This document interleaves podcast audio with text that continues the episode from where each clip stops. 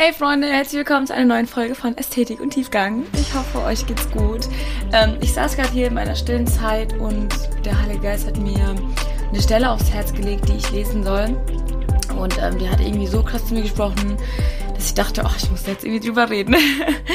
Weil ähm, ich glaube, dass äh, ja, wir uns diese Frage alle regelmäßig stellen sollten und unsere Prioritäten alle regelmäßig überprüfen sollten. Ähm, wen wir mehr lieben und wer bei uns auf Prioritätsstufe Nummer 1 steht, weil ich glaube, dass sich das unbewusst sehr, sehr schnell shiften kann. Und ohne dass wir es merken, auf einmal Dinge oder Personen bei uns ganz oben stehen, ähm, die versuchen, so Jesus ein bisschen wegzudrängen und ähm, auch die Zeit mit ihm so ein bisschen uns zu rauben. Und ähm, ich habe vorhin 1. Mose 22 gelesen wo es darum geht, dass Abraham seinen Sohn Isaac opfern sollte, den, den Gott ihm verheißen hat, schon lange zuvor, den er endlich bekommen hat. Das Liebste, wirklich das, was er am meisten liebt, das ähm, steht auch in Vers 2, deinen einzigen Sohn, deinen einzigen, den du lieb hast. So, das heißt, Isaac war der einzige Sohn, den Abraham wirklich, wirklich liebte von tiefstem Herzen. Und man kann es richtig damit gleichsetzen, so das Besonderste und Wertvollste und Wichtigste. Vielleicht ist das bei dir auch ein Mensch, vielleicht ist das bei dir irgendeine Vorstellung von einem Menschen, äh, vielleicht ist das bei dir dein Job, was auch immer. Das kann, das kann so viel, so viele Facetten annehmen. Ähm, und ich finde, oh, ich finde es so faszinierend. Ich habe das so gelesen, diese Stelle, und ich dachte mir so, Abraham, du warst einfach wirklich nicht von dieser Welt. es ist so crazy, weil Gott sagt ihm einfach, geh und bring ihn zum Brandopfer da, an einem Ort, wo, den ich dir nennen werde. Und like straight danach in Vers 3 steht, da stand Abraham am Morgen früh auf, sattelte seinen Esel, nahm Holz und ging dahin. Und ich denke mir so, hä? So, wenn, jetzt mal for real, wenn, wenn, wenn Gott das zu uns sagen würde, also zu mir, dann würde ich erstmal so, keine Ahnung, ein, zwei Wochen fasten, beten und gucken, Jesus, hast du das wirklich gesagt? Was du das, der das gesagt hat? So, ähm, okay, hm, äh, meinst du das jetzt ernst oder habe ich da irgendwie was falsch gehört? Und wie crazy ist das bitte? Gott spricht und Abraham führt es direkt aus. Und ich habe mir so die Frage gestellt, ich so, wie geht das? Wie konnte Abraham direkt sich sicher sein, dass das von Gott kam? Wie konnte er wissen, dass Gott wirklich sowas von ihm verlangen würde? Und äh, ihm wirklich auffordert, sein, sein Liebstes aufzugeben oder sogar zu vernichten. Es war ja noch nicht mal ein Aufgeben, es war ja noch nicht mal ein Setz ihn irgendwo in der Wüste aus, sondern bring ihn um, ja, opfere ihn als ein Brandopfer für mich. Ähm, und er zögerte einfach keinen weiteren Tag, keine weitere Woche. Ich kann mir vorstellen, dass er in dieser Nacht bestimmt nicht gut geschlafen hat, dass er bestimmt sehr unruhig war. Das steht jetzt hier nicht geschrieben, wie da sein Zustand war. Aber ich kann mir vor schon vorstellen, dass er vielleicht auch gehadert hat. Aber ich bin zu dem Punkt zurückgekommen, dass Abraham so eine starke Bindung und Beziehung zu Gott gehabt haben muss, dass es für ihn keinen Zweifel gab, dass wenn Gott spricht, dass das auch Gültigkeit in seinem Leben hat. Ich finde das crazy, weil ich meine, okay, Gott hat sich schon so oft vorher auch Abraham gezeigt, er hat ihm so krasse Verheißungen gegeben. Er kannte die Stimme Gottes. Und das finde ich so faszinierend, weil wir werden die Stimme Gottes nicht einfach so erkennen können, wenn wir Gott nicht kennen. Das heißt, hätte Gott jetzt aus dem Nichts einfach zu Abraham gesprochen, ohne dass die vorher eine Beziehung miteinander gehabt hätten, ohne dass er vorher schon mal zu ihm gesprochen hat, ohne dass Abraham vorher schon mal gehorsam gewesen ist, ja, ähm, glaube ich nicht, dass er es einfach so gemacht hätte. Ich glaube nicht, dass er dann einfach aufgestanden wäre und gegangen wäre, aber er kannte Gott. Er kannte Gott. Und ich habe mir so die Frage gestellt, wie oft resultieren unsere falschen Prioritäten daraus, dass wir Gott einfach nicht wirklich kennen? Weil ist es nicht so, dass wenn wir Gott besser kennen würden und wenn wir eine Bindung und Beziehung zu ihm führen und haben und pflegen würden, wäre es dann nicht so, dass daraus auch resultiert, dass wir den Wunsch danach hegen, gehorsam zu sein? Und ich habe mir irgendwie so ein bisschen mich ausgemalt, wie ich ähm, damals mit solchen Situationen umgegangen bin, so mit Gehorsam oder gerne, wenn Gott gesagt hat, so hey, die Tür ist zu. Die Tür ist nicht für dich so. This is not meant to be. Ähm, auch gerade vielleicht so im Thema Partnerwahl oder so, wo Gott einfach voll oft gesagt hat, so, hey, this is not your time. Tschüss zu. Versuch nicht mit dem Kopf da durch. Und ich glaube, hätte ich damals schon so eine, ähm, also auch einen Wunsch nach tiefer Beziehung zu Gott, ähm, oder wäre ich mehr Intimität mit ihm gewesen, in der ich jetzt mit ihm sein darf, dann glaube ich, hätte ich mich da nicht so innerlich dagegen aufgelehnt. So, kennt ihr das, wenn Gott einem sagt, so, das ist jetzt nicht der Richtige? Oder das ist jetzt nicht die richtige, oder es ist einfach nicht die richtige Zeit. Und in dir automatisch hegt sich so ein Wunsch nach, oh, ja, okay, das, ja, vielleicht hat Gott das ja gar nicht wirklich gesagt. Oder ich meine, Gott ist ja voll für Beziehung und voll für Ehe und oder vielleicht ist es gerade nicht Zeit für Kinder. Oder es ist gerade vielleicht nicht Zeit für diesen und diesen Job. So, gib mir noch ein, zwei Jahre, ich möchte dich verändern, um dich dann in diesen Job reinzubringen, weil du dann bessere Qualifikationen haben wirst und besser mit den Situationen um, umgehen wirst. Und wir denken uns so, nein, ich möchte es aber jetzt haben. Und ich stelle mir so oft einfach die Frage so, okay, was ist gerade mein Lieb? Ich, ich saß vorhin wirklich in meiner schönen Zeit, aber Gott hat mich so gefragt, so, analysier mal in deinem Herzen, was ist so gerade auf Platz Nummer eins bei dir?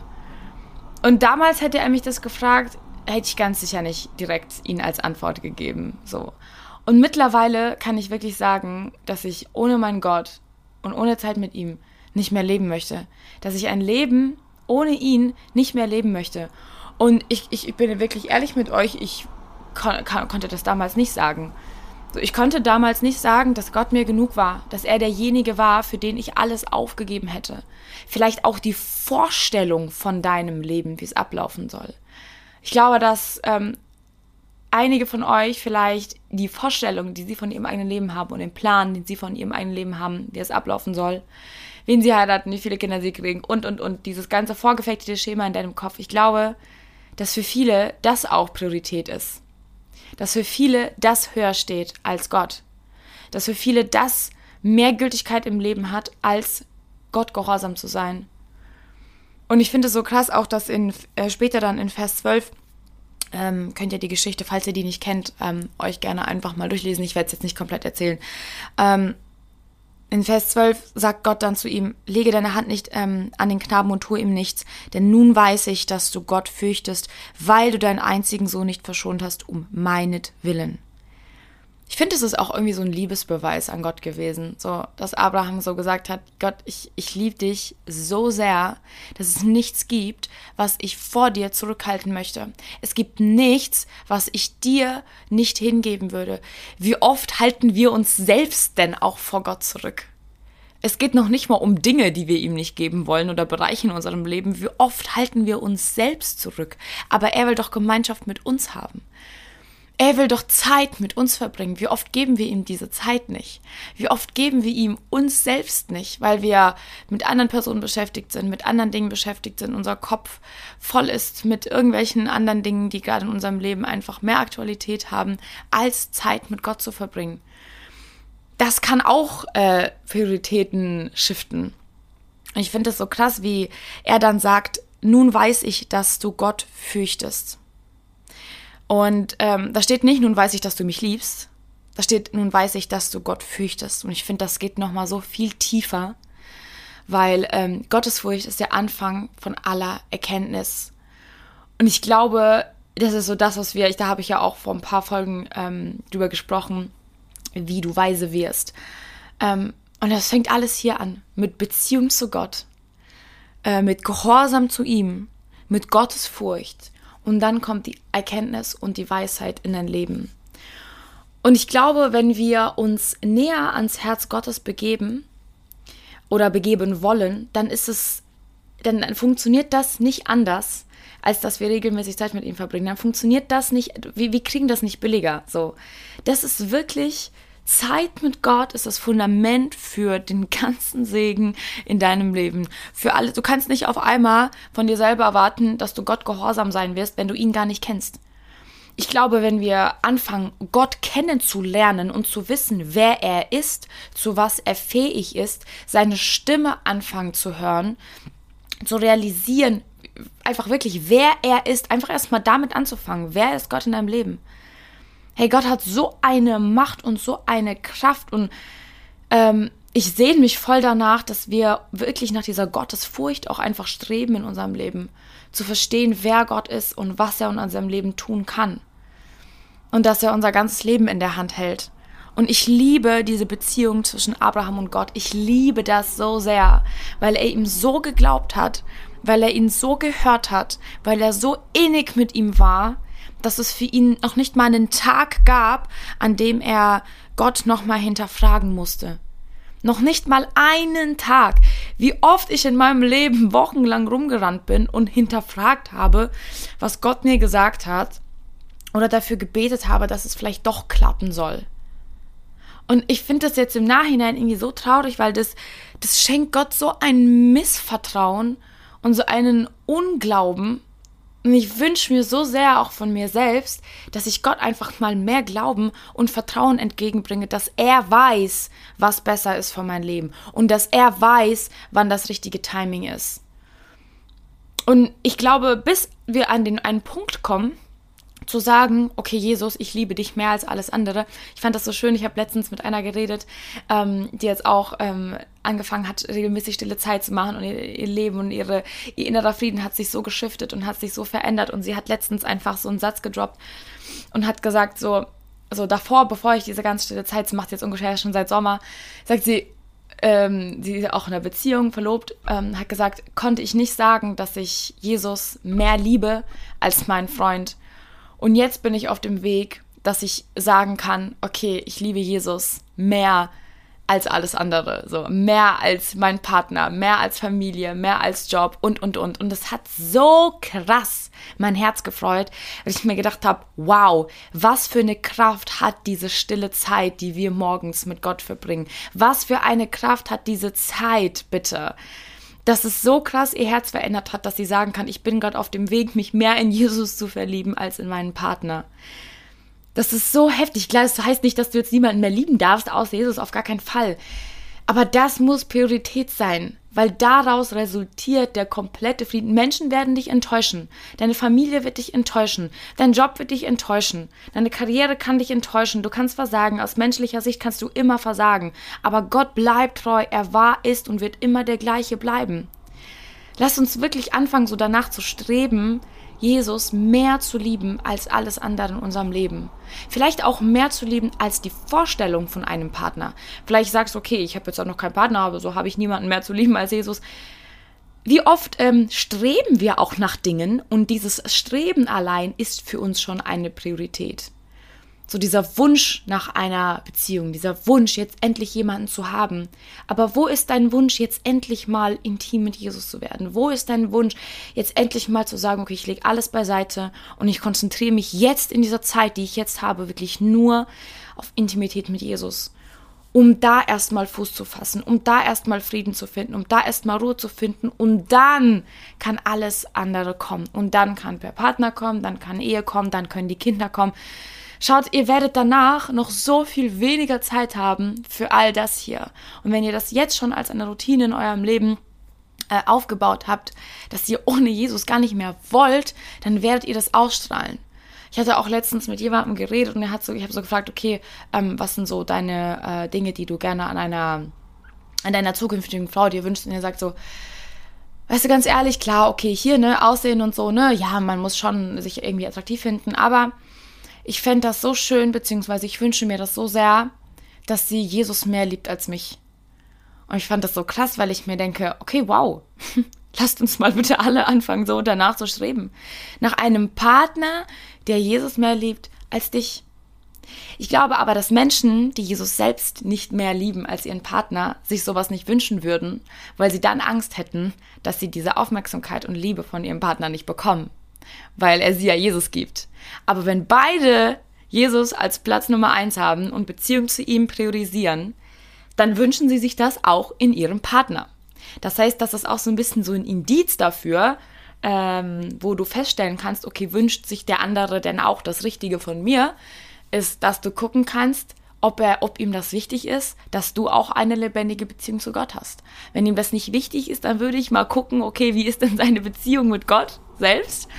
Aber wenn er sagt, so, hey, mir ist das schon wichtig, dass du auch in Beziehung mit Jesus bist, weil daraus ja auch Weisheit resultiert. Die nimmst du ja auch mit in deine Beziehung, die nimmst du ja auch mit in deine Ehe. Guck mal, Leute, darauf baut sich alles auf. Ich könnte mit jeder Folge immer damit abschließen, dass stille Zeit unheimlich wichtig ist. Ich, ich werde, ich werd, glaube ich, einfach nie aufhören, das zu sagen. Weil ich auch selber in meinem Leben das gemerkt habe. Erstens in meinem eigenen Leben. Zweitens sehe ich in meinem Umfeld und auch bei euch einfach so viele Zeugnisse, wie viele mir immer schreiben, dass sie, ihr Leben sich krass verändert hat. Vielleicht nicht von den Umständen her, von außen ist vielleicht alles gleich geblieben, aber der innere Frieden sich so krass verändert hat.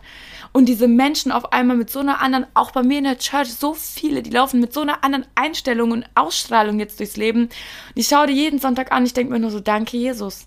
Danke, Jesus, dass du wirkst. Danke, Jesus, dass du diese Menschen in Intimität, in Beziehung zu dir gerufen hast und dass sie das jetzt aufbauen. Und ich darf das mit beobachten und ich darf das inspirieren und mich ermutigt das auch zurück. Das ist so krass.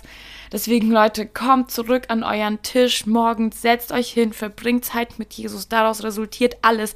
Und du wirst merken, wie du auf einmal anfängst, dich mehr und mehr und mehr in Jesus zu verlieben und wie du gar nicht mehr anders kannst und wie du gar nicht mehr nach anderen Dingen trachtest. Klar, das bedeutet jetzt nicht, dass du auf einmal dir keinen Partner mehr wünschen wirst. Nein, es ist ja gut, sich jemanden zu wünschen. Aber alles hat seine Zeit. Alles hat seine Zeit. Und ich glaube, dass wir, äh, bevor wir uns nach anderen Dingen ausstrecken, erstmal nach Jesus ausstrecken sollten. Und er wird dann, wenn er sieht, okay, so, jetzt ist sie komplett mein und jetzt gehört sie komplett mir und jetzt ist ihre Sehnsucht komplett in mir.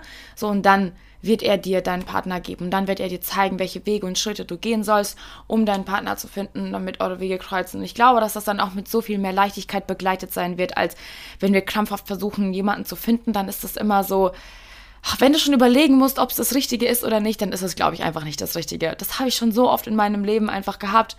Das ist jetzt zwar gerade ein ganz anderes Thema, aber irgendwie will ich das trotzdem kurz ansprechen. So, wenn du krampfhaft überlegen musst, oh, ist das jetzt das Richtige? Wäre das jetzt der richtige Schritt? Oh Mann, und Jesus, oh, gib mir ein Zeichen und sag mir bitte, ist das das Richtige? Dann lass es erstmal. Dann lass es einfach erstmal.